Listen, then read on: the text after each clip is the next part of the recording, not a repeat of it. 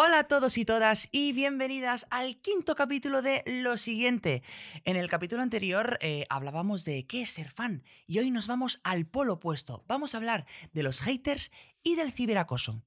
¿Alguna vez te han acosado en redes sociales?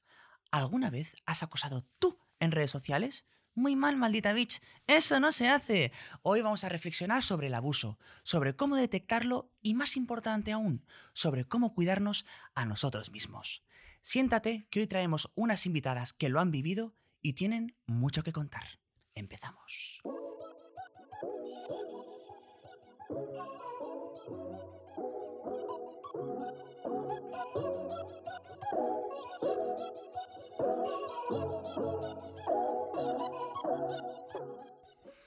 Aquí a mi vera, mi partner in crime, Alba Riera. ¿Cómo estás? Cada vez lo decimos mejor. Muy bien, ¿y tú? Esto lo tenemos súper ensayado ya. Eh, oye, primera ¿qué me pregunta para ti. eh, ¿Cómo te consideras de hater? ¿Del 1 al 10? A ver, yo no sé lo que te voy a decir después de este programa, ¿vale? Pero si ponemos 1 Mr. Wonderful, 10 asesinato, ¿vale? Yo creo que entre 6 y 7. Pero no lo sé. Eres un, ver- poco, eres un poco chunga entonces. sí, porque es siete- que me dan rabia muchas siete es cosas, la elevado. verdad. Sí. Yo voy a ser sincero, yo de pensamiento a día de hoy, digo a día de hoy porque antes era un poco más y me confesaré en esta charla, eh, de pensamiento soy un 7. Porque Entonces, es verdad lo mismo que que voy yo. viendo cosas en redes sociales y me pongo un poco nervioso, pero nunca he llegado a escribir un comentario. Porque he aprendido muchas cosas con el tiempo, me he deconstruido mucho y creo que hay que hacer un ejercicio de empatía y de eso hablaremos hoy. Mm. Bueno, con yo he dicho que tampoco, pero mentira. Al lobo de la Isla de las Tentaciones lo he hecho. ¿Has comentado He al lobo? comentado. Por enfado, por decepción. Sí, es la Bueno, única vez. mira, es que siento. en general. La isla tiene mucha Oye. telita, pero no hablaremos de esto. No, Vamos a hablar de cosas profundas. Hoy tenemos a unas invitadas de excepción. Carla Laubaló. ¿Cómo estás, cariño? Hola. Youtuber e influencer con más de 1,5 millones de seguidores en su canal principal y además escritora de dos libros, Entre tú y tú y Sé más tú, en el que nos habla de su experiencia con el bullying y hoy nos la viene a contar. Gracias por venir a contar tu experiencia, que imagino que además no debe ser nada fácil y eres muy valiente. ¿Cómo estás, Carla? Oh, ¿Qué tal? Bien, ¿y vosotros? también. Aquí estamos. Muy feliz de estar aquí. A hablar de Pues- estos temas. Encantada. También viene Belena. Belena, oye, hay que decir, Belena Gaynor, que es parte de nuestro equipo de guion, ¿vale? O sea, ya era hora de que esta señora se sentara aquí también. Hola, bienvenida. Hola Alba, aún no sabes decir mi apellido artístico. No lo sé decir. Belena Gaynor. Muy dicho. bien, Luke, gracias. O Y le voy a decir Belén todo el rato y es Belén, o sea, No ya pasa nada. disculpas desde ahora. Pero además ella también ha llevado durante tres años las redes de OT y empezó en YouTube ya en 2011, o sea, es una experta, así que también está muy acostumbrada a recibir feedback continuamente con el público. Algo de ahí nos vas a contar. Bastante, o sea, feedback bueno y feedback malo, porque no todos son haters, ya lo vimos en el anterior capítulo, pero sí que hay mucho hater realmente. O sea, Bueno, claro, sobre todo en OT también ahí de...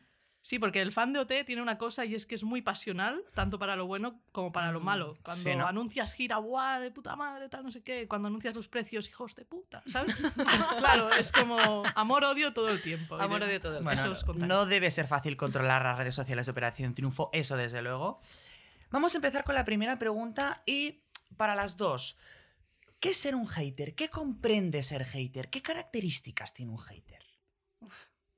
Difícil. Eh, mm, una persona que yo creo que eh, se llena de, de- de ira y no reacciona bien y dice, toma, toma, toma. Y luego hay consecuencias. Y hay una persona, ¿no? Al otro lado. Y dices, cuidado, chico. Una, una persona que no piensa en las consecuencias, ¿no? Eso, que no tiene y que empatía. piensa- Desde o sea, la que- ira, tú has dicho. Exacto. Y lo suelta y, y ahí se ha quedado a gusto. Y a lo mejor los problemas los tiene él internos. Eh, Yo creo, vaya. Yo creo que hay dos tipos de hater. Uno, Vale. ¿Sí? que es el que ha dicho Carla, Vale. y el otro es el que te quiere, en el fondo. Y solo quiere caso, ¿sabes? Es verdad, Eso es muy es interesante. verdad. Porque yo creo que, que todos los que estamos en redes sociales cometemos un error y es que contestamos normalmente a la gente que nos ha insultado. Porque no queremos que nos insulten, ¿no? Y, y dejamos de contestar a la gente que nos ha dicho guapa, ole, válida, ¿sabes? A esa gente no le decimos nada porque intuimos qué es lo que nos tienen que decir. En cambio, si nos dicen, eh, yo qué sé, cualquier cosa, les contestamos porque no queremos que la, imagen que la gente tenga esa imagen de ti.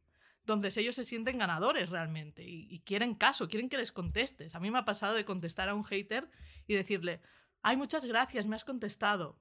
O sea, su objetivo era hacerles caso, Sí, pero en el fondo te quieren. sí. Entonces hay que reconvertir a los haters o, o ver qué se puede hacer con ellos. Pero es que, es, es que son complicados. Luego están los que están llenos de ira y fin, ¿sabes? Claro, porque hay como muchos tipos, ¿no? Este tipo es interesante, o sea, ¿qué hay que hacer? ¿No responder o responder eh, con argumentos para llevarlo al lado del love? Esa fina línea entre hate y love. Claro, yo creo que hay que saber ver qué tipo de hater es. Si es de ira, eh, que no va a salir nada bueno de ahí, da igual. O sea, pasa, pasa y bloquea, silencia o lo que sea. Pero en el caso que tú veas que hay ahí algo detrás que, que quiere decir algo más allá del insulto o de lo que te estoy diciendo, contéstale. Yo siempre contesto desde la ironía. Bueno, Mm. es que además también, o sea, la fina línea entre el amor y el odio es, mm, bueno, o sea, se puede pasar de un lado al otro rapidísimamente. Luego recuperaremos esto de qué tipos de haters hay también. Am, en tu caso, tú recibiste acoso escolar. Ujú. Belena, tú ciberbullying. Entonces, ¿cuáles son las diferencias y qué tienen en común también? Vamos como a, a- a diferenciar una cosa de la otra. Bueno, Carla, empieza tú. Mm, Vale, ¿qué digo? Por ejemplo, es que, a ver, el bullying por desgracia es algo que sucede muchísimo. Es una época muy complicada en la que no sabes defenderte, estás indefensa y que está, te está pasando algo y dices, ¿por qué me está pasando a mí, no? Y, y tienes a las personas delante y es- no sabes qué hacer, sinceramente. Entonces... Te invade el mm, miedo, ¿no? Un poco. ¿Eh? Te invade el miedo, quizá. Sí, eh, la- de decir, ¿cómo, ¿cuándo va a acabar esto? ¿A quién se lo digo? ¿Lo digo o no? Eh, ¿Por miedo no lo dices? Y yo qué sé. Eh, un poco, o sea, es que es. La diferencia supongo que es que los tienes delante y a lo mejor da más miedo incluso, ¿no? Porque dices, es que me están viendo. Hmm. Da un poco más de, no sé, ¿qué opinas? Mm, No, o sea, en mi caso mm, no es tan fuerte como lo, lo que le pasó a Carla. O sea, a mí realmente el hate me vino eh, una vez que pasó una cosa muy gorda con Operación Triunfo y de repente se hizo trending topic Rip Belena, ¿sabes? Rip Sí, Belena. Rip Belena. eso. O Número sea, tu uno, muerte trending topic. Claro. Rip Belena. Rip Belena en mi día de fiesta, además, que yo no estaba ni al Pobrecito. cargo. Oye, yo, ¿por qué no me enteré de esto? Ya, Por favor, cuéntanos más. Bueno, fue un drama, o sea, un drama catastrófico. Claro, imagínate, en mi día de fiesta, después de ver la peli mala de Antena 3, entro en Twitter y veo eso y digo, perdón, me toqué, en plan, estoy aquí, ¿sabes? ¿Por qué estoy muerta en Twitter, ¿sabes? Y, y bueno, había un montón de gente echando mierda sobre mí em, porque un tuitero había sido bloqueado por la cuenta de OT. ¿Por qué había sido bloqueado? Porque empezó a poner tweets en plan, ojalá Manu Guix mueran tus hijos, tal, no sé qué. Bueno, cosas súper turbias. Y obviamente la cuenta de OT lo bloqueó, pero esta persona tenía una cuenta secundaria con muchísimos seguidores y como aparentemente solo estoy yo delante de OT, que no es verdad, hay más gente, pues empezó a lanzar cosas falsas sobre mí y tweets míos del 2011, que como Lucas ha dicho, pues al final cada uno en diferentes etapas pues se comporta de una manera y Twitter en Totalmente. 2011 era un drama. Y yo hacía tweets que a día de hoy pues no estoy orgullosa, pero sacaron todo eso y lo publicaron. En plan, no sé. Abrieron el cajón de mierda, Total, vaya. total. Pero tra- traído al 2018, ¿qué pasó? ¿Sabes? Entonces se, se viralizó un montón ese, ese hashtag y claro, yo entré, empecé a llorar y lo Mm. primero que hice es llamar a Tinet, ¿sabes? En plan, no a mi jefe, no, al jefazo para decirle, oye, no entiendo qué está pasando, eh, ¿me vas a echar? Fue mi primera O sea, duda, claro, ¿sabes? tú Ay, el miedo pobre. hacia, Claro, hacia tu, tu- en plan- hacia tu puesto de trabajo. Claro, en plan, yo no soy esto que están Claro. diciendo. Y aparte había tweets inventados, que eso es otra parte denunciable, además, ¿sabes? Entonces él Claro, me que dijo, eso ya es delito y todo. Es delito. Y él me dijo, no, no, no te preocupes, ya sabemos todo lo que es Twitter, tal, tal, tal, no sé, no sé cuántos. Y ese trending topic duró como dos días. Pero claro, dos días de mierda para mí. Claro. Pero es como yo no soy esto. Entonces, mi decisión cuando empieza Operación Triunfo es ponerme Twitter en candado, porque ahí está el hate para mí. Y Instagram, nada, todo bien, todo maravilla. Pero en Twitter me pongo el candado y ya nadie puede entrar ni ver nada mío cuando empieza OT. Porque es que es intenso, ¿eh? Pero fue a raíz de que bloqueaste un comentario de, Y de- yo de no una fui, persona, ¿no? fue OT. Claro, eso ahí se me surge una pregunta que creo que es interesante y es, ¿dónde está el límite? ¿Tú cuando estás censurando el odio, estás coartando la libertad de expresión de una persona o estás protegiéndote y evitando el odio? Claro. ¿En- ¿Dónde, ¿Dónde está el límite? ¿En qué punto cambia de libertad de expresión a... Yo creo que el límite es cuando hay amenazas de verdad. O ojalá se mueran tus hijos, es que no era un tuit, eran 20 para todos los profes y concursantes. Eso hay que cortarlo, o sea, no se puede permitir que alguien diga esas barbaridades, aunque sea un tuit. Es que no sabes si la persona está bien y lo va a hacer, ¿sabes? O sea, eso hay que cortarlo de base y eso no es censura. O sea, en la calle no lo permitiríamos si alguien se lo dice a otra persona. Pues en las redes tampoco. Claro, ese es el tema de las redes, ¿no? Que si hay un campo de batalla al final que, por lo que yo sé, por lo que yo sé, tampoco hay ninguna ley que ampare es- o una forma de combatir el ciberacoso, ¿no? Em, desde la protección, desde- no, no se entiende mucho, ¿no? ¿no? no sabemos qué hacer cuando esto ocurre. Más, o sea, tú tienes que aplicar tus propias herramientas, como es bloquearte una cuenta. Total, sí, porque O sea, yo fui a bloquearte la una policía. cuenta, ponerte el candado. Yo fui a la policía ¿Fuiste a la claro. policía? y me dijeron, venga, a tu casa. Claro. En O sea, plan, tú tienes que encontrar Twitter. tus propias, tu- tus propias herramientas. Claro, Claro, pero yo quería que quedara constancia, por si a mí me pasa algo mañana, que haya algo por donde investigar, Claro. ¿sabes? Pero es que la policía se ríe en tu cara. En, en 2018. No está cogido esto. Las Claro. redes aún no. o no sea, se no en existe, cuenta. a, a Claro. nivel legal no existe ninguna ley, ¿no? Cuando está rozando el delito, como este caso. No hay organizaciones tampoco. ¿Tú, Carla, conoces? A mí se me escapa este tema. O sea, yo sí he, he vivido el bullying, pero eso me parece muy fuerte. Además, la gente es- desde sus- de sus casas está escribiendo y lo que tú dices, no, no sabes con quién te puedes encontrar y esa persona, si está loca de verdad, Claro. o sea, eso es un miedo horrible. Ujú. Yo, por, o sea, por suerte no he tenido eso, ¿eh? eh O sea, que hay- ciberacoso de ese nivel no has no, tenido, no, ¿no? no, no. Lo tuyo Eh, viene pero más de que ser- adolescencia. Sí, y entiendo, vale, que no está, que lo, lo mismo es, o sea, es malo igual, pero entiendo que ya es esa época un poco más de la inocencia, es, bueno, eh, una serie de cosas para solucionarlo, pero ya ahí se te escapa y es que, pues, por desgracia se te ríen en tu cara la policía. O sea, que- Total. ¿qué haces? ¿Qué haces? Bueno, es como en el Es- cole, que a veces vas. a mí no me Exacto, ha pasado sí, que vas al totalmente. profesor Sí. y defienden Mm. antes al acosador. Es Sí. como, perdón, escúchame a mí, Sí. ¿no? Y, en, en- y Claro. bueno, en mi caso, resumen, ¿eh? pero eh, en el caso de un profesor que me, me quiso ayudar y luego fue él el que provocó el bullying en una clase. Se rió en mi ¿En cara. serio? Sí, sí. Está en mi libro, por cierto, la historia, pero es que es muy fuerte. O sea, ahí ya es como la única persona que me podía ayudar y ahí se cruza su... Es que al final también todo esto parece que alimenta pues esto, todas estas dinámicas de poder, ¿no? De siempre ponernos al lado, al lado del acosador, sea Sí. en bullying, sea, sea Sí. ciberacoso, sea em, en las discotecas cuando una chica pide ayuda, ¿eh? También esto Totalmente. pasa muchísimo. En plan, no, es que está borracha. Bueno, es que Sí. tú no tienes que hacer eso, Claro. ¿sabes? Ya. ¿Y crees que en redes sociales, por ejemplo, habría que poner. eh, ¿Tendrían que haber más barreras? ¿Tendría que haber un poco más de control para evitar esto? Porque no hay una ley. La solución es simplemente bloquear. Ya. Claro, yo recuerdo, por ejemplo, una amiga que le pasó algo similar y fueron las propias amigas quien tuvieron que secuestrarle su propia cuenta durante dos semanas y entrar cada día a borrarle los comentarios y a limpiarle las redes y a bloquear a la gente porque yo no lo podía hacer porque le dolía demasiado. Entonces, es que volvemos a esto, como las redes no, no existe este espacio, tú tienes que, tú y tus amigas y amigos tenéis que generar vuestro ejército, ¿no? Por así decirlo. Total. Tienes que rodearte de, Claro. de gente que te quiere y te protege. Sí. A mí en, en Twitter, más que bloquear, me gusta silenciar. Porque bloqueando, como que le volvemos a lo Sí. mismo, le das el gusto, ¿no? Oh, Dios mío, me ha bloqueado. Yo qué sé, a mí me tiene bloqueada Sandro Rey. Yo no le he dicho nunca nada, pero yo siento Pero como te un bloqueado. En plan, me ha bloqueado Sandro Rey, ¿sabes? Sin yo decir nada. No sé. A no mí me entiendo. tiene bloqueado la mujer de Abascal. Un gusto Pero también. esto está muy bien. Pero eso está bien, ¿sabes? Pero Sí, es sí. como, Esto tú sientes perfecto. que ha habido un feedback ahí. O sea, alguien se ha preocupado de bloquearte. ¿sabes? En cambio, silenciando, tú en la vida vas a ver nada de esa persona. Y esa persona puede estar ahí diciéndote de todo y tú no lo vas a ver.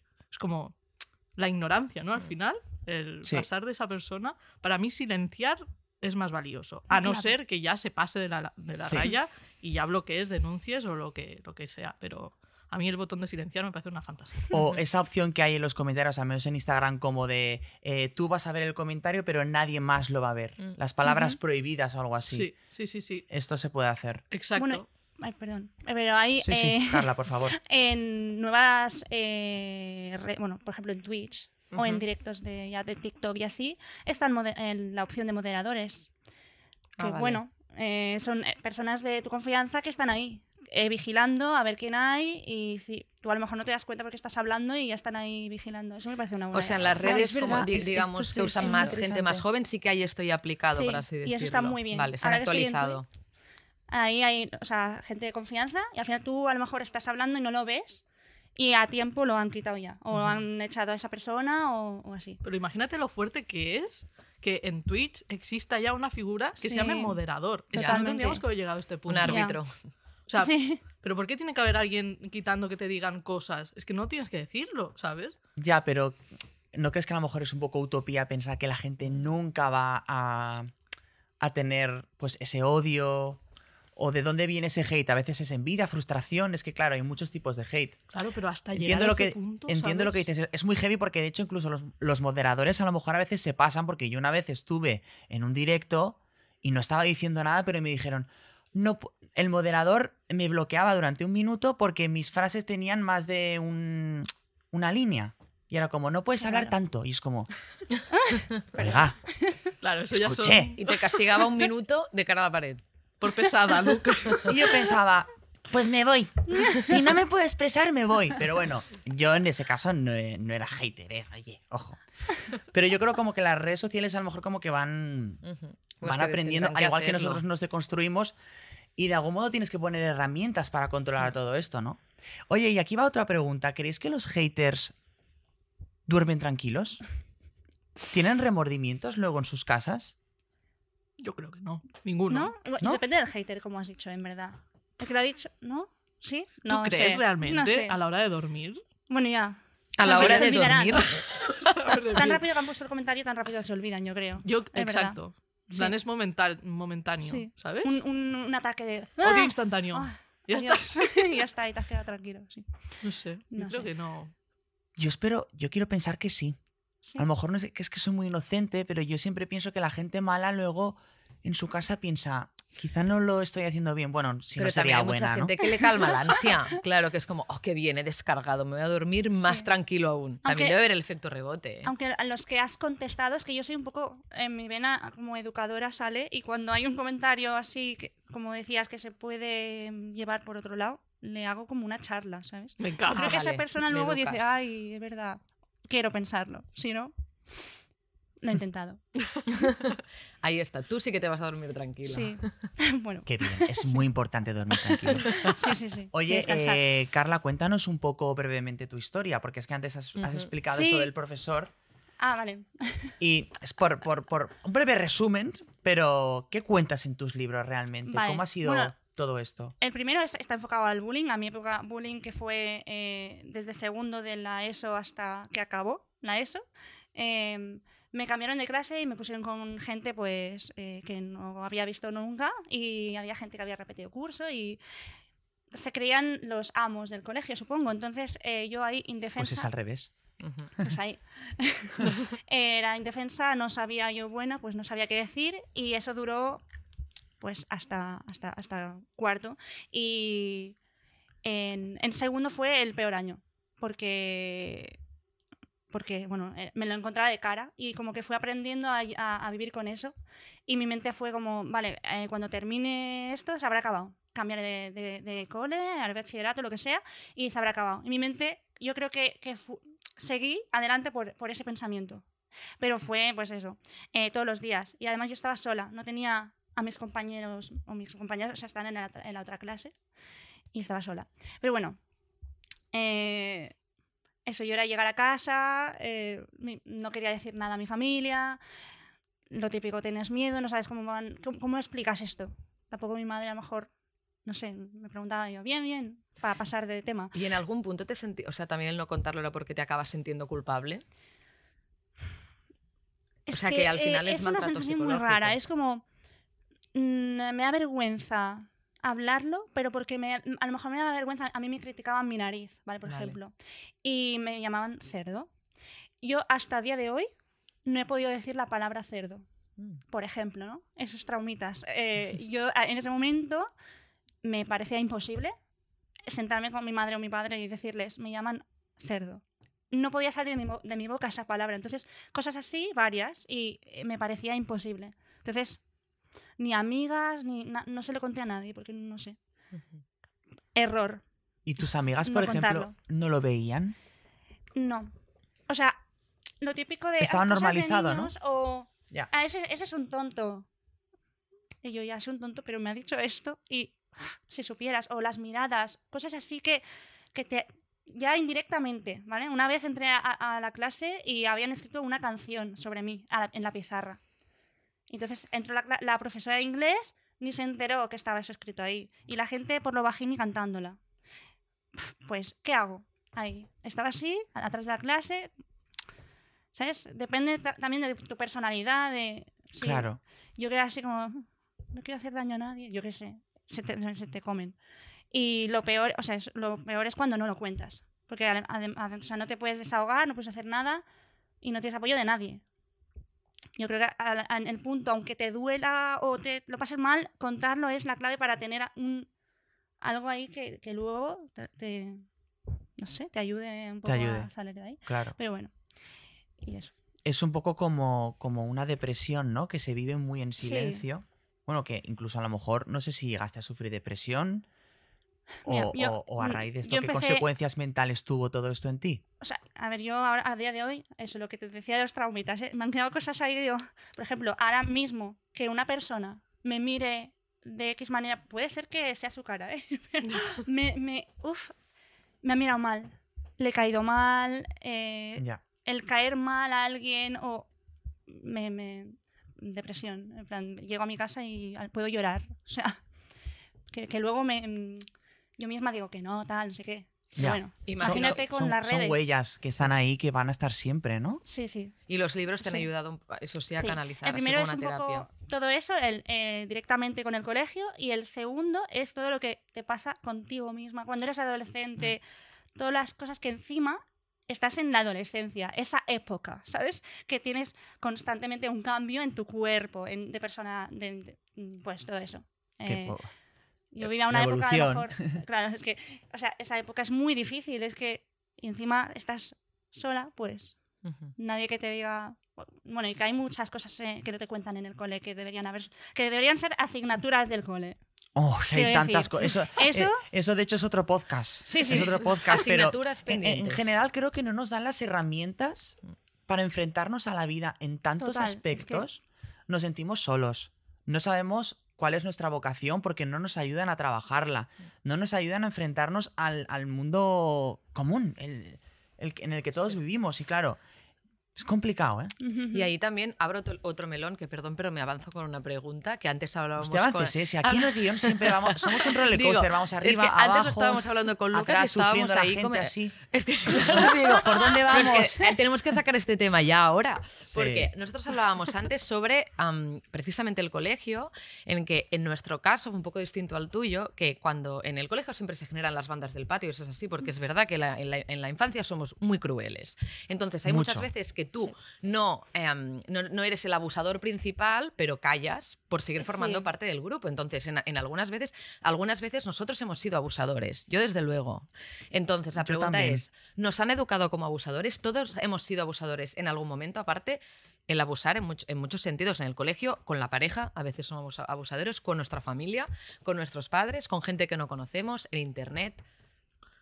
Sí, yo creo que sí, pero por, por el miedo a, a ser rechazados igualmente, Sí. ¿no?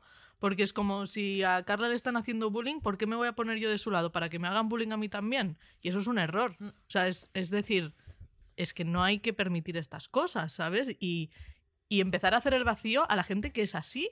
O sea, bueno, hacer el vacío, eh, educar lo que se pueda, pero como darle la vuelta a la tortilla, ¿sabes? Mostrar que lo bueno, el, el bien no es hacerle bullying a alguien. O sea, hay que aislar a esa gente.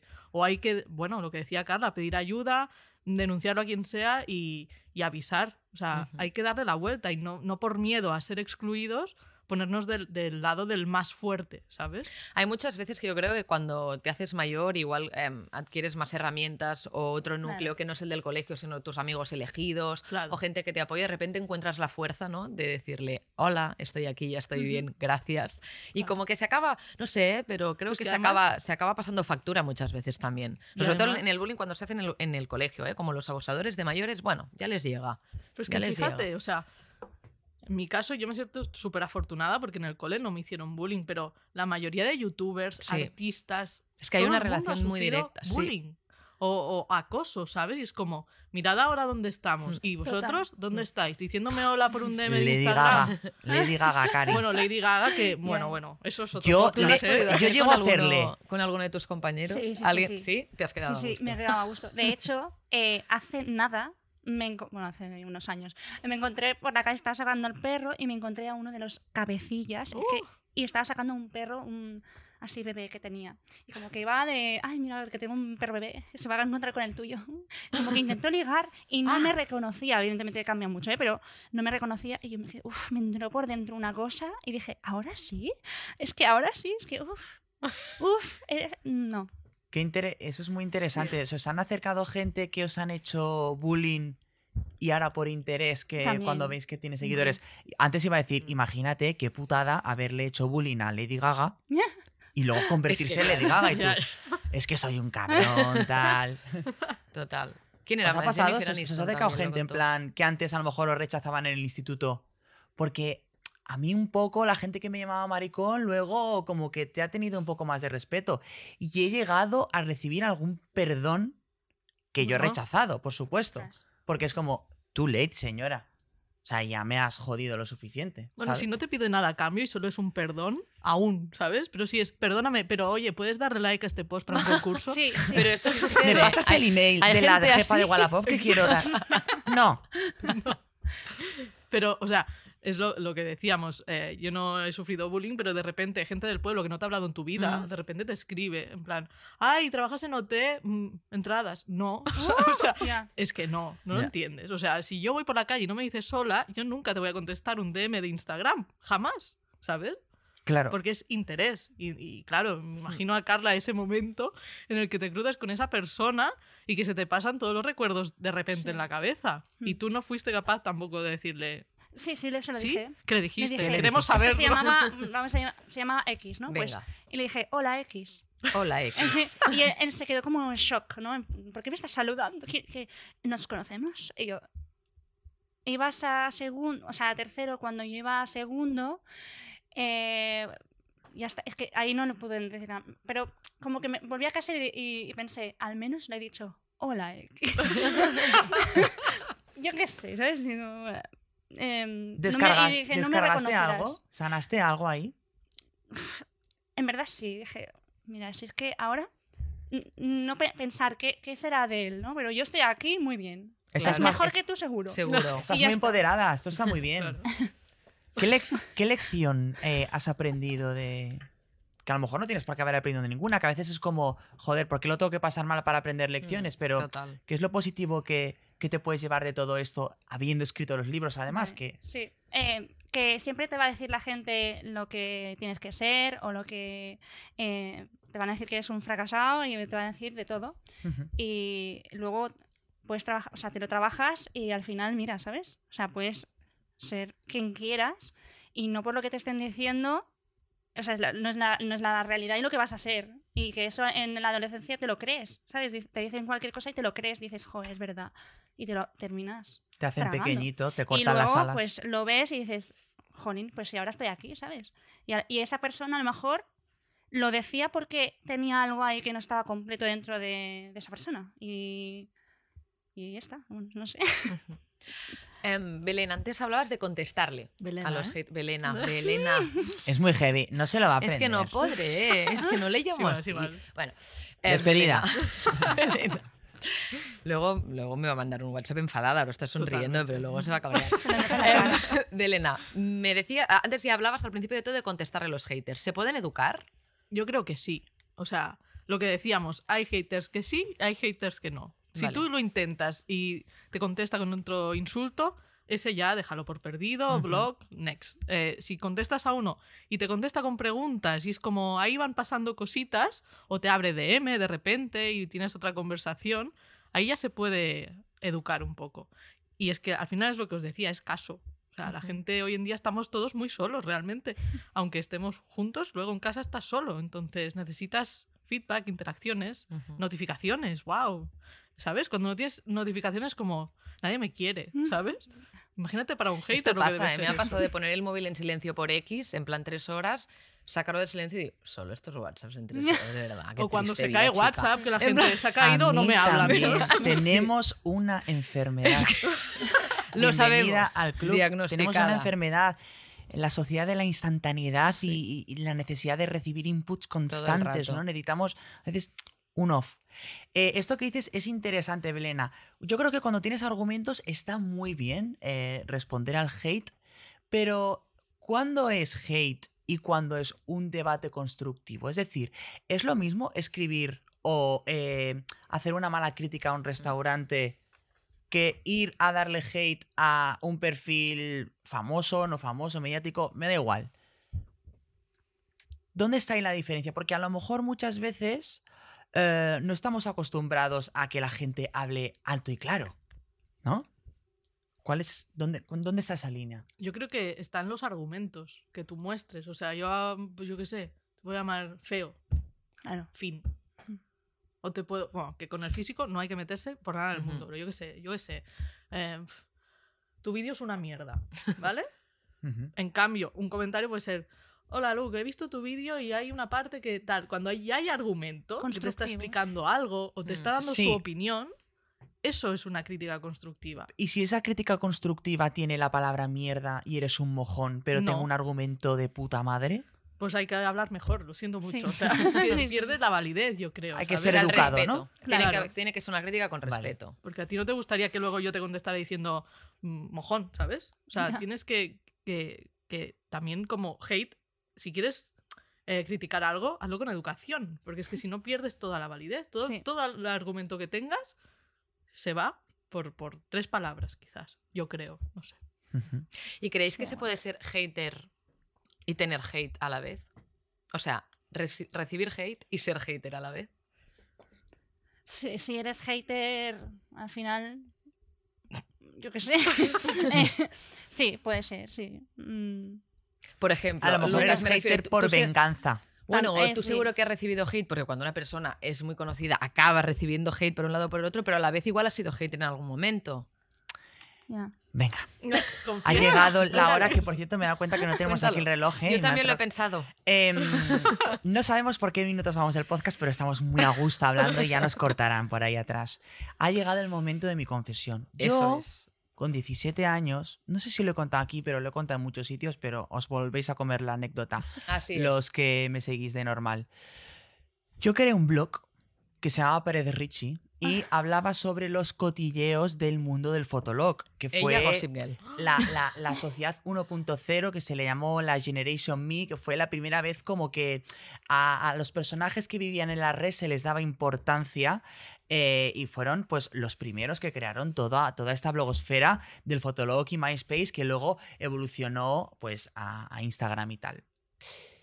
Y yo creé una página que era como de salsa rosa un poco, como si fuera la que tomate de la época.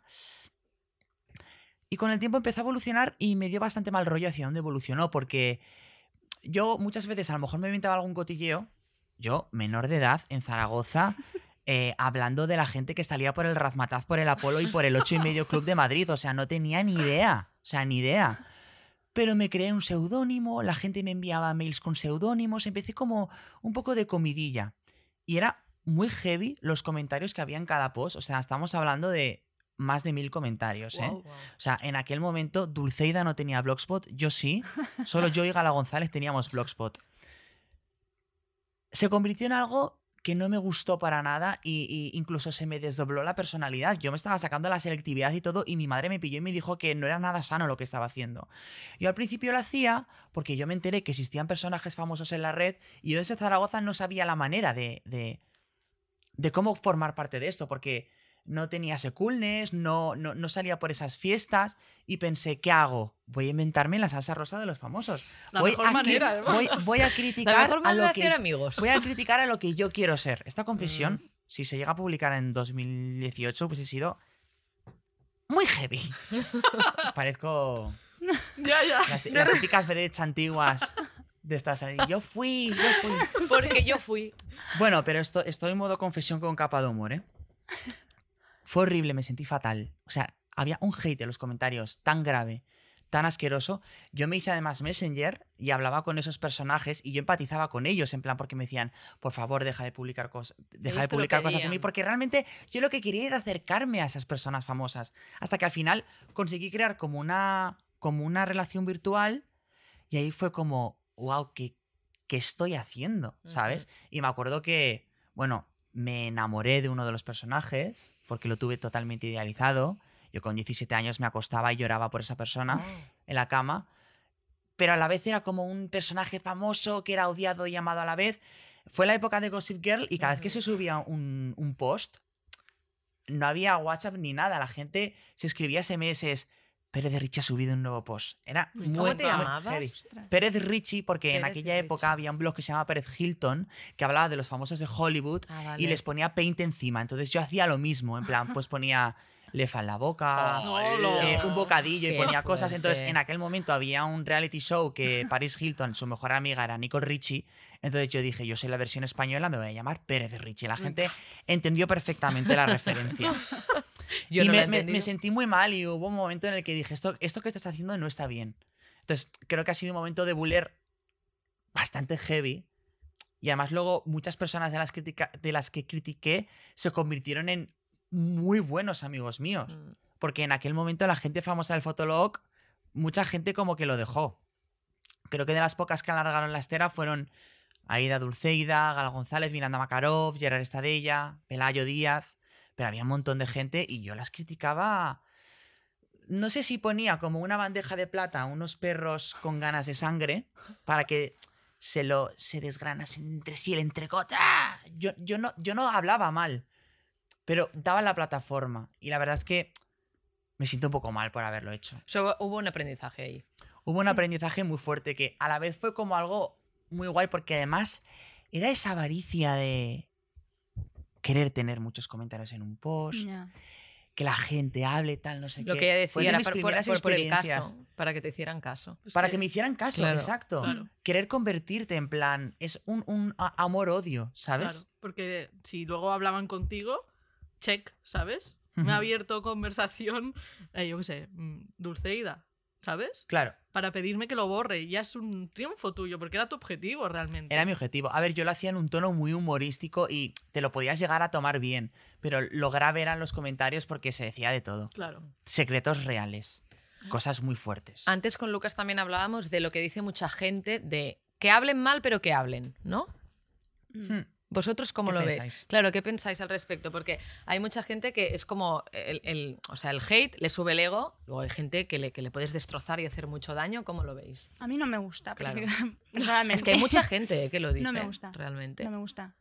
O sea, no hace falta. No hace falta, hay otras maneras. No sé. Es que yo soy muy... Eso es el, el traumita que se me ha quedado, ¿eh? Pero no, Hmm. no me gusta cuando la gente... O sea, dice algo... Por, o sea, no sé. ¿Por, por qué tiene que ser negativo? Que sea constructivo, como, tú, como ha dicho Belena, pero Ujú. no Yo- destroces a alguien, ¿sabes? Claro. Yo creo que eso también tiene mucho que ver con cómo seas tú, ¿no? En plan, no sé. Esta frase la dice mucho Risto Mejide, por ejemplo. Que yo a nivel profesional lo amo, ¿sabes? Pero yo que sé, en OT era el destructor. Entonces, todos tus fans van a Ajá. adquirir de alguna forma tu mood, ¿sabes? De, de destruir. A ver si me explico. Igual este es más tema de, de fans o no, pero como que se mimetizan con el artista. Yo que sé, los fans de Alfred se parecen mucho a Alfred. Eh, son Sí. solidarios, eh, mm, les encanta la música que le escucha, o sea, como que se mimetizan. Entonces, si tú proyectas una serie de valores, van a hacer lo mismo. Y si un fandom va en contra tuyo, mm, los van a linchar. En cambio, si tus seguidores son amables, tal, buena gente, como los de Carla, pues te van a decir cosas bonitas, probablemente. Es, Claro. es lo que tú Esa- transmites. es el ¿sabes? punto común que tienen, porque esto hablábamos en el podcast anterior de ser fan. Es, Mm. Creo que es ese punto común, porque al final un hater es un fan. Yo creo que es una cosa que estamos aprendiendo hoy aquí. Luego también hay personajes mediáticos que se les sube el ego con, con los haters, ¿no? Dicen que no eres famosa hasta que no tienes haters. Eh, y hay otros que lo pasan mal. Aquí creo que somos de los que lo pasan mal. Claro. Bueno, yo a lo mejor en una época fui un poco al revés, ¿no? De haber dicho eso en algún momento. Yo tengo Mientras pinta de... mal, no, pero a mí... Exacto. Es que a mí ahora me sienta como el puto culo. Vamos a hablar de los otros. ¿Pensáis que es una estrategia para ganar seguidores? ¿Qué creéis de esas personas que necesitan a esos haters para que se les llene el ego? Hay gente que Hay genera polémicas. Hay influencers que generan polémicas. ¡Aposta! Nombres. Lo digo yo, que yo no ¿Nombres? soy amiga de A nadie. Carla le parece algo en plan. No, no entra en su cabeza. O sea, su cara así como de. ¿En serio? ¿Hay Esa gente me así?". cae mal. Sí, me- sí. No los quiero en mi vida. Yo qué sé, Marina Yers, voy a decirlo yo. Ya que Ah. Nadie gra- dice gracias por haberte atrevido a decir el nombre que todos estábamos Gracias por pensando. mojarte tú y no nosotros. Como no la conozco, me da igual. O sea, em, esta persona, no sé cuántos seguidores tiene en TikTok, creo que tiene como un millón. Y en Instagram también. Las marcas la siguen llamando para hacer cosas. Y cada vez que hablas, para cagarla, me refiero. O sea, ya no es que des una opinión buena o mala. No, es que dices mentiras que afectan al resto de la población. Sí. Como que las mascarillas tienen larvas. Hola, no entiendo, ¿sabes? Sí. Me encantó Eh. que hubo un médico que respondió: quizás que las tienes que cambiar. quizás que ya no se pueden usar esas mascarillas. Médicos haters. Duran Claro. cuatro horas, cuatro. Pero es como, es gente que cuando ya como que nadie le hace caso, suelta algo por la boca, se hace viral, todos los periódicos hacen noticias, y es como es su manera de retroalimentarse, porque habrá gente que se lo crea, o habrá gente que simplemente es fan de, de otra parte suya y, y que tampoco la deja de seguir, ¿sabes? Es como... Pero eso es. Yo creo. Digo, esa gente a lo mejor es que no tiene talento, ¿no? ¿Por qué, tiene que usar eso? Porque a mí, por ejemplo, me gusta usar cosas que, ¿sabes? Música, tal. Y lo uso para que la gente me conozca. Si la- esa gente tira del hate, es porque no habrá nada mucho más con donde rascar. Pues la verdad es que una verdad como un puto puño, perdón por decirlo así, pero a ver si os enteráis ya que buscar la polémica a veces, que hablen mal, que hablen bien, no, No nos vale. En este no nos vale. Ana Botella, Cup of Tea de no sé qué, ¿os acordáis? ¿Qué? ¿Qué vamos? El discurso que hizo de Madrid, Sí. tal. Sí. ¿Cómo era El la, café la con frase? leche en Plaza Mayor. Café ¿no? con leche. Ay, sí. ¿no? A cup of- a cup Sí, of- acá, ca- café con leche. café con leche. Bueno, es que, la pobre- es que esa chica hace lo que puede, No la entiendo. verdad. Y Sorry. nosotras también, ¿eh? Porque Todo el mundo hablando, todo el mundo hablando mal. No, esa estrategia de marketing creo que está empezando a estar obsoleta precisamente porque tenemos que educar en el respeto, tenemos que educar en lo que estás diciendo, que las críticas siempre sean constructivas con argumentos, pero no infundemos odio, porque si no vamos a llegar a ese límite de moderadores, policías del odio, en el Mm. que ahí sí que vamos a coartar la libertad de expresión de las personas. Que Internet, ¿qué es lo que tiene bonito? Que es un sitio en el que todos aprendemos, nos construimos, aprendemos unos de los otros, podemos decir nuestra opinión, pero por favor, que no sea infundada en el odio, que eso, eso no nos gusta nada. Y hay, una frase que creo que dicen muchos haters cuando les contestas, que es, es que ya no se puede decir nada. Ay, sí. ¿Eh? Que lo dicen mucho. Eso también lo dice mucho la gente mayor. Los es que ya no, cuñados, puede- ¿no? ya no puedes hablar de, de- de mujeres, Ya. ni de animales, ni tal, porque claro, las feministas y los animales, ya. Y es como, sí Pues que no. puedes hablar, pero habla La bien. Es que ya ¿sabes? está bien hacer chistes de los pues mismos, hablar, los negros, cariño. los maricones, que putas, las mujeres, ya está bien. Eso es, ese es el problema, que ya no se puede hacer chistes de eso. Eso lo dice gente privilegiada, pero eso es otro podcast. Eso, es- eso es- hoy hemos Apunta, abierto apunta. 300 podcasts más. Sí. Eh, Carla, en tu segundo libro hablabas de herramientas eh, que te hubiese gustado tener en, en el pasado para, para poder hacer frente a ese acoso. Sí. ¿Qué le dirías a esos Eh, jóvenes adolescentes que nos están escuchando ahora y que ahora mismo lo estén pasando mal? Eh, ma- Lo que siempre digo, o sea, no sé que es una época muy difícil en la, en la que todo te parece una- inmenso, lo vives a flor de piel, pero em, eh, esa época pasa y luego seguramente no te reirás, pero dirás, mira, ya ha pasado y, y no era para tanto a lo mejor, o sí era para tanto, pero eh, te ha traído otras cosas, ¿no? Y, y que no te creas lo que te dicen, o sea, no te lo creas, porque esa persona no te conoce. Si te lo dijera tu madre, pa- dirías, ostras, ¿sabes? Pero si no te conoce, ¿para qué? No, no está diciendo la verdad, no te lo creas. Y pedir ayuda, ¿no? Decías. y antes hablarlo, siempre, sí. O sea, con quien sea, cercano. Belén, Sí, antes de acabar, consejo. algunos consejos. Bueno, lo que, lo que os comentaba, o sea, a mí el consejo que más bien me va siempre, siempre lo digo en Twitter, porque es que yo en el resto de redes no tengo hate, ¿sabes? Entonces, bien. Además creo que Twitter es donde todo el mundo hace hate. Creo que está claro. Había una pregunta que ya la Y no- y- respondemos. sí, Twitter es la red. Twitter ¿qué es la más? red no me Twitter es la red. Twitter es la red. Hay que ser fuerte para aguantarlo. Sí. Pero Belena, por favor, sigue. Em, yo tengo configurada una cosa que, que siempre me ha ido muy bien, que es que solo puedo leer los mensajes que me manda, o sea, eh, las menciones de la gente que me sigue. Eso ya es un filtro, Mm. ¿sabes? Mm. O sea, porque si no me sigues, es más probable que me estés echen- echando mierda encima. Porque si me quieres un poco, me seguirás. Mm. Entonces, eh, si tú no me sigues y me pones algo, yo no lo voy a ver. Entonces ya es como un primer filtro, ¿sabes? Entonces esa configuración a mí me ha dado la vida. Después no os busquéis nunca, eh, nunca, en, en, en tweets que no os hayan etiquetado, porque si ya os insultan etiquetando, imagínate sin etiquetarte, que te Yo llega directamente. sorry, ahí es donde peor. Eh, no os busquéis, no vale la pena. Da igual, o sea, hemos vivido muy bien sin redes, lo digo yo que me dedico a esto. Entonces no hace falta que nos busquemos en, en ningún sitio. En Google, mira, para hacer la gracia, vale, pero en Twitter no hace falta. Ese es mi consejo. Se vive feliz en la ignorancia. Es un, es un consejo sabio y a veces creo que es mejor protegerse. Una Antes- cosa, una cosa, perdón. Ay, perdona. Venga, te dejamos. Y a los haters les voy a decir una cosa. Venga. No sois Dile, tan dile. anónimos como os pensáis, porque Ah. a mí una vez, una, una en concreto, me tenía así, ¿eh? Enfilada. Cada día, cada día me ponía cinco o seis mensajes. Madre mía, del amor, cuánto un, tiempo. Un perfil anónimo de estos típicos que se ponen una foto de Albalia o algo así, ¿sabes? Em, que se piensan que no puedes adivinar quién hay detrás. Entonces yo me fui hasta el inicio de su Twitter, investigué, salía una foto de su pueblo, una furgoneta, Mm. hice zoom, tal, no sé qué. Total, descubrí el número de teléfono. Oh, Belena su casa. detective, un Eh, momento. Yo Muy cuando me fuerte. pongo, me pongo.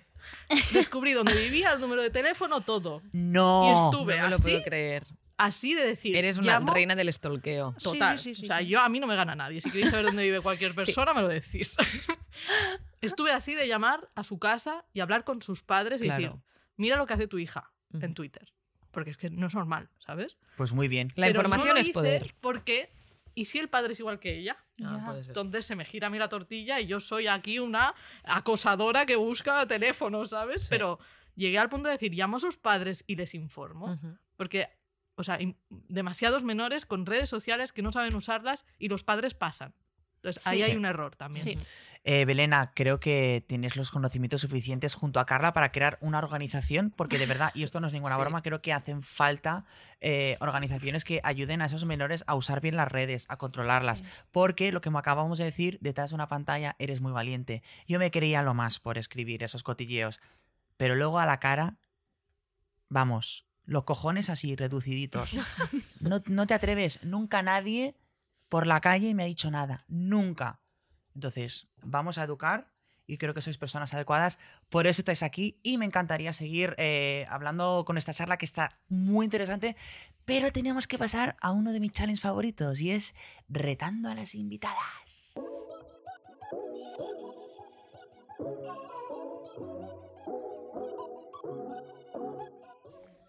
Bueno, en este challenge queremos conocernos, ay, conoceros un poquito más, ¿vale?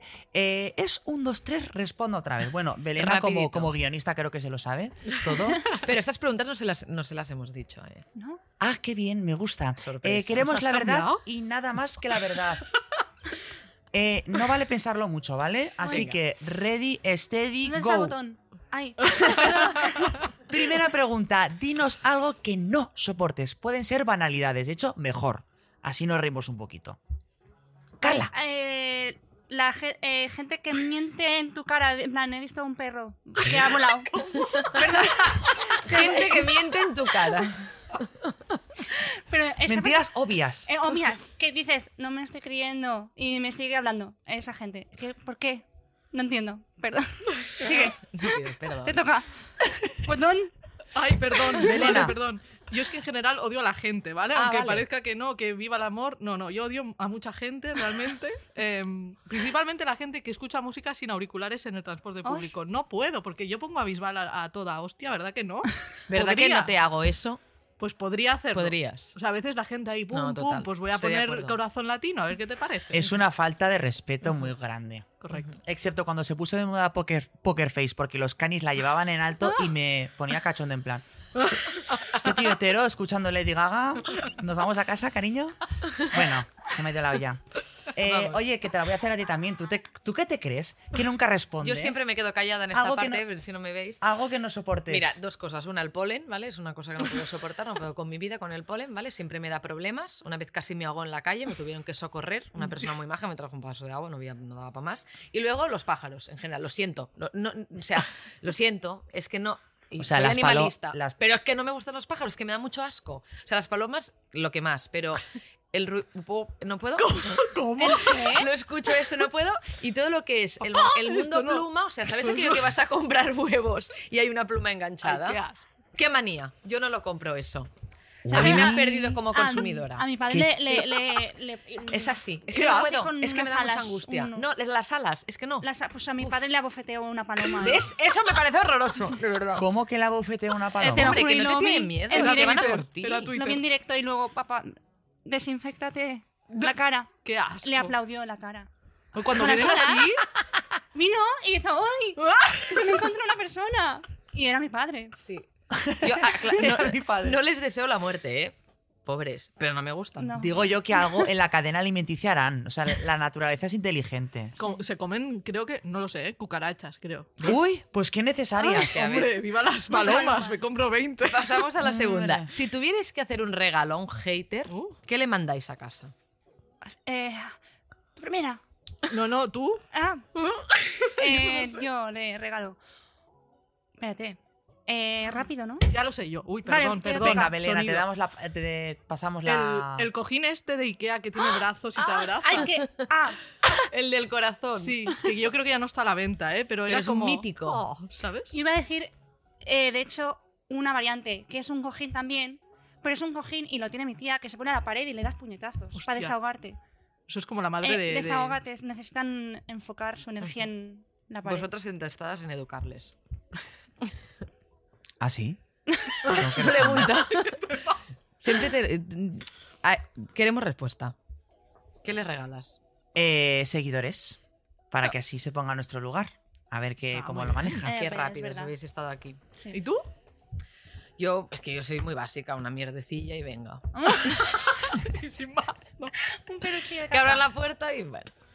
¿Pero Te la tuya o de un perro que haya por ahí? No, hombre, no, hija. Pero esto hay, ¿sabéis que hay empresas, no? Que llamas y mandan mierdas. a las ¿Cómo, cómo, cómo? No sabíais, Pero eso existe. ¿Qué dices? Vale, entonces Cacas de existe. verdad. Exi- mandan cacas, cacas de animales, cacas propias, cacas de, ma- de Es mentira. broma esto, No, no, ¿no? no es nada broma. Luego te lo enseño. ¿Y Ah, los pues yo ya empleados? sé, muy yo sí se fácil. me acaba esto del Instagram, Eso ya sé sí. qué voy a hacer, que estoy todo el día yéndome pa la pa- por la Si pata es que hay abajo. muchas maneras de ganarse la vida, de verdad. Yo a monetizar mi caca. Porque aquí lo monetizamos Siempre todo. acabamos hablando de pedos y cacas. No sé qué lo pasa digo. últimamente, Qué que me está mirando ahí Marta de fondo en plan... mm. Carla, ¿has respondido? Ay, qué miedo. No. Sí, el Sí, cojín el cojín. puñetazo. Ah, el puñetazo. Está en el expre- eh, Express. Última pregunta. ¿Qué odiáis más? ¿A la gente que llega tarde o la piña con pizza? Ah, no, pizza con piña. Lo mismo es. Una piña y pizza. Eh, yo siempre llego tarde. Yo Hoy he también. llegado tarde. Y la pizza con piña no me atraía mucho y el otro día confieso que la probé y me gustó. No me digas. Sí. Es- Estoy igual que Carla. Oh, Pero por favor. O sea, ¿os parecen bien esas dos cosas? Me parece bien. Sí. Bueno, Yo a ver, sí. llegar tarde, yo lo admito, digo, ay, lo siento. Pero Pero- no eres pido una perdón. persona tarda. Se nota que es súper puntual porque Uy, ha no, llegado Yo a digo las... que no. Que yo he quedado con ella y Cariño, no. has llegado a las 10 y 5 y 10. Yo soy una persona... Yo soy lo peor.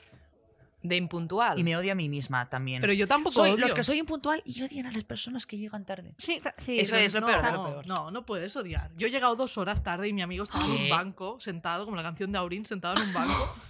Y yo dos horas y él así, en plan, bueno, es que eres así, pero, o sea, dos horas yo lo siento. A mí ¿eh? me Desde parece un digo. desfase esto. ¿eh? Pero Le has yo hecho sí perder la tardaste tarde dos horas. Yo tardé dos horas. Yo he tardado dos horas también. Pero es y que a veces tú digo, tardas- mándame la carta del restaurante, voy eligiendo. Soy Pero muy vosotros sinvergüenza. pensáis que esa gente no tiene nada mejor que hacer que esperaros. Yo es que como soy la Pero que espera, ahora me cosas enfado con mientras. vosotros. haz No, no, no. cosas. Que es lo ¿Qué peor. tengo que hacer? Sí. ¿Qué tengo que hacer? Pues mira, Twitter, yo qué. Mándame crucigramas. No, Belena, tenemos que reconocer que es una falta de respeto muy grande. El tiempo es lo más valioso que tiene una persona. Pero por eso, si tú llegas, si tú y yo hemos quedado y llegas tarde, yo me voy a, no sé, a comprar. O sea, hago cosas. Pero hay gente que no sabe estar sola en un sitio esperando. Se aburre, yo no, yo hago cosas. Y si tienes una cita y llegas tarde, ¿te vas con otra persona también? ¿Ah? Estoy aprovechando. Ah, ¿Ah? me gusta. Damos Eh, por terminada la sección. Damos por terminada la sección, muy divertida y os habéis mojado, así que un buen aplausito. Y vamos a nuestra última sección del programa, segundas partes.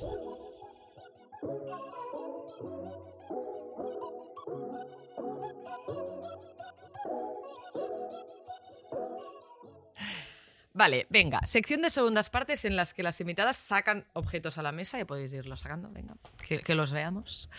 Entonces, para todas aquellas personas que se han enganchado hoy, nuestras invitadas traen un objeto que ha sido muy importante para ellas, ahora nos van a contar la historia que hay detrás y nosotros les damos una segunda oportunidad. Aunque en las oportunidades, según creemos, regular. Pero en ese caso sí que creemos en las segundas oportunidades. Sí creemos, sí creemos en cre- las segundas. Sí creemos. sí Aquí vamos creemos. así hasta el final. decía en el amor, ¿eh? Terceras, cuartas, todo, todo, todo. Venga. ¿Quién empieza a contar Vale. su historia y su que me ha objeto? copiado, eh, ha traído un libro también. Vale. Que somos Eh, gente muy culta. Eso Me ha es así. traído un libro Explica. que me ha explica. costado, ¿eh? A ver, pero creo que otra persona le dará más uso que yo en la estantería. Entonces, bueno, lo puede tener como, bueno, como una... A ver, el Una libro. reliquia. Es que el libro es Quina Familia. Ay, home, la mamá Home, ¿por qué te ríes? Es en catalán. Si no lo entiende, es la, la reliquia. Se queda ahí de adorno, pero es Claro. muy especial, ¿vale? Tiene que eh, admirarlo, ¿vale? ¿Por qué Entonces, es especial? Cuéntanos. Vale, este libro eh, me dijeron en el cole, tienes que leer en verano. Y a mí no me gustaba nada leer, lo odiaba, ¿no? Es que yo leo una frase, o sea, una línea y cuando ya estoy en la tercera digo, pero un momento, tengo que volver a empezar, no me he enterado. ¿Dónde están las imágenes? Sí, eh, a ver, de hecho mis libros están hechos para gente como yo, ¿vale? Entonces, Vale. eh, nada, cogí este, que tiene la letra muy grande, y cuando lo estaba leyendo dije, uy, que me está gustando leer. Raro. Y, y me lo terminé y fue como, vale, me ha encantado esta historia, voy a escribir mi historia. Y a partir de ahí empecé a escribir como novelillas. Era peque, ¿eh? Qué bonito y tenía eso. muchos, como tenía cuentos en catalán. Y luego empecé una novela que yo que la leo ahora y digo, "Uf, hay que retocar. Pero eh, en Hay que castellano, revisar eso. que se llamaba El enigma de Susan Brannon. Bueno, bueno. Yo eh, internacional. Y, y, y empecé a escribir ahí. O sea, es, Entonces, eso, este libro me animó a ser escritora. No, yo de que no, pero sí. Es una buena reliquia, tiene razón. Su punto de partida, su fuente de inspiración, muy interesante. Y Creo viene que... por un punto de libro, perdón. Ay, muy bien. Eh, que, me- que, que yo hacía, bueno, no tenía punto de libro y esto, bueno, no se ve, ¿no? O sea, lo veis, pero la gente no lo ve. La gente que- de YouTube Sí, nos está viendo, sí, YouTube, sí, puedes sí, bueno. enfocarlo. Vale, pues es como unas cosas que hacía. Es que no tiene sentido. Pero Es un me punto de servía de libro. punto de libro, ¿vale? Y Muy lo bien. dejo dentro también. Muy bien. Estupendo. Muy bien, me encanta. Belena, ¿qué Pues tienes? yo os he traído este maravilloso libro que viene muy bien para el tema que estamos tratando, gente tóxica. Y diréis, ¿por qué? Pues porque yo no solo he tenido haters en redes sociales. Mm. En la vida no es que haya tenido haters. He tenido gente que me chupaba la energía, vampiros energéticos que dices, no me está haciendo bien, pero tampoco sabes si realmente es tu cabeza o es la otra persona que te está liando un poco. Y era de una etapa de mi vida en, el- en la que tenía muchos, muchos, muchos amigos y, y realmente buenos, uno, ¿sabes? Entonces, cuando vas creciendo te das cuenta que se cuentan igual tres, ¿sabes? Y, y me ayudó mucho. O sea, no soy fan de los libros de, autoayu- de autoayuda normalmente, pero este realmente te dice cosas que hasta que no las lees o a- otra persona te las dice no te das cuenta, ¿sabes? Y gracias a este libro, pues fui descartando gente que sobraba en mi vida y, Oye, y yo creo esto que es esto terapia, ¿eh? es terapia total. Y ya te digo, o sea, al final tú lees, te define alguien que tú dices, le pones la cara, dices, es que lo que me está diciendo aquí es esta persona. Entonces ahí ya depende de ti que lo eches o no, ¿sabes? Oye, como buena guionista, apunta esto. Relaciones tóxicas, me gusta. No, no, vampiros e- energéticos. Vampiros energéticos Vampiros son energéticos me Esa gusta, gente la que de repente tienes al lado que no habla es que y ya un te montón, estás ¿eh? cansada. Dices, uff, qué pereza de persona. Pues esto te ayuda a detectarlos. Así Qué que- bien, qué bien. Entonces tenemos un libro que fue el origen de que empezaras a escribir, así que inspirador, y otro libro para detectar vampiros energéticos. Si tú quieres conseguirlo, tienes que entrar en las redes de Wallapop, pones un comentario y ya está, entras directamente al sorteo y puedes hacerte con uno, con uno de estos libros y además luego contarnos qué segunda vida le has dado. Qué maravilla, señoría. Pues hasta aquí el capítulo de hoy. Hoy eh, hemos visto que eh, podemos aprender y pasar un buen rato a la vez. Gracias a mi partner in crime, Albita, por siempre ayudarme. Gracias a ti. Carla, Belena, por vuestros conocimientos, vuestras experiencias. Creo que ha sido súper enriquecedor y os animo a que aportéis vuestra propia opinión, vuestra propia experiencia con el hashtag lo siguiente podcast en redes sociales. Siempre desde el respeto, que es lo que hemos aprendido hoy. Nos vemos en el siguiente capítulo en el que estaremos preguntándonos qué será lo siguiente.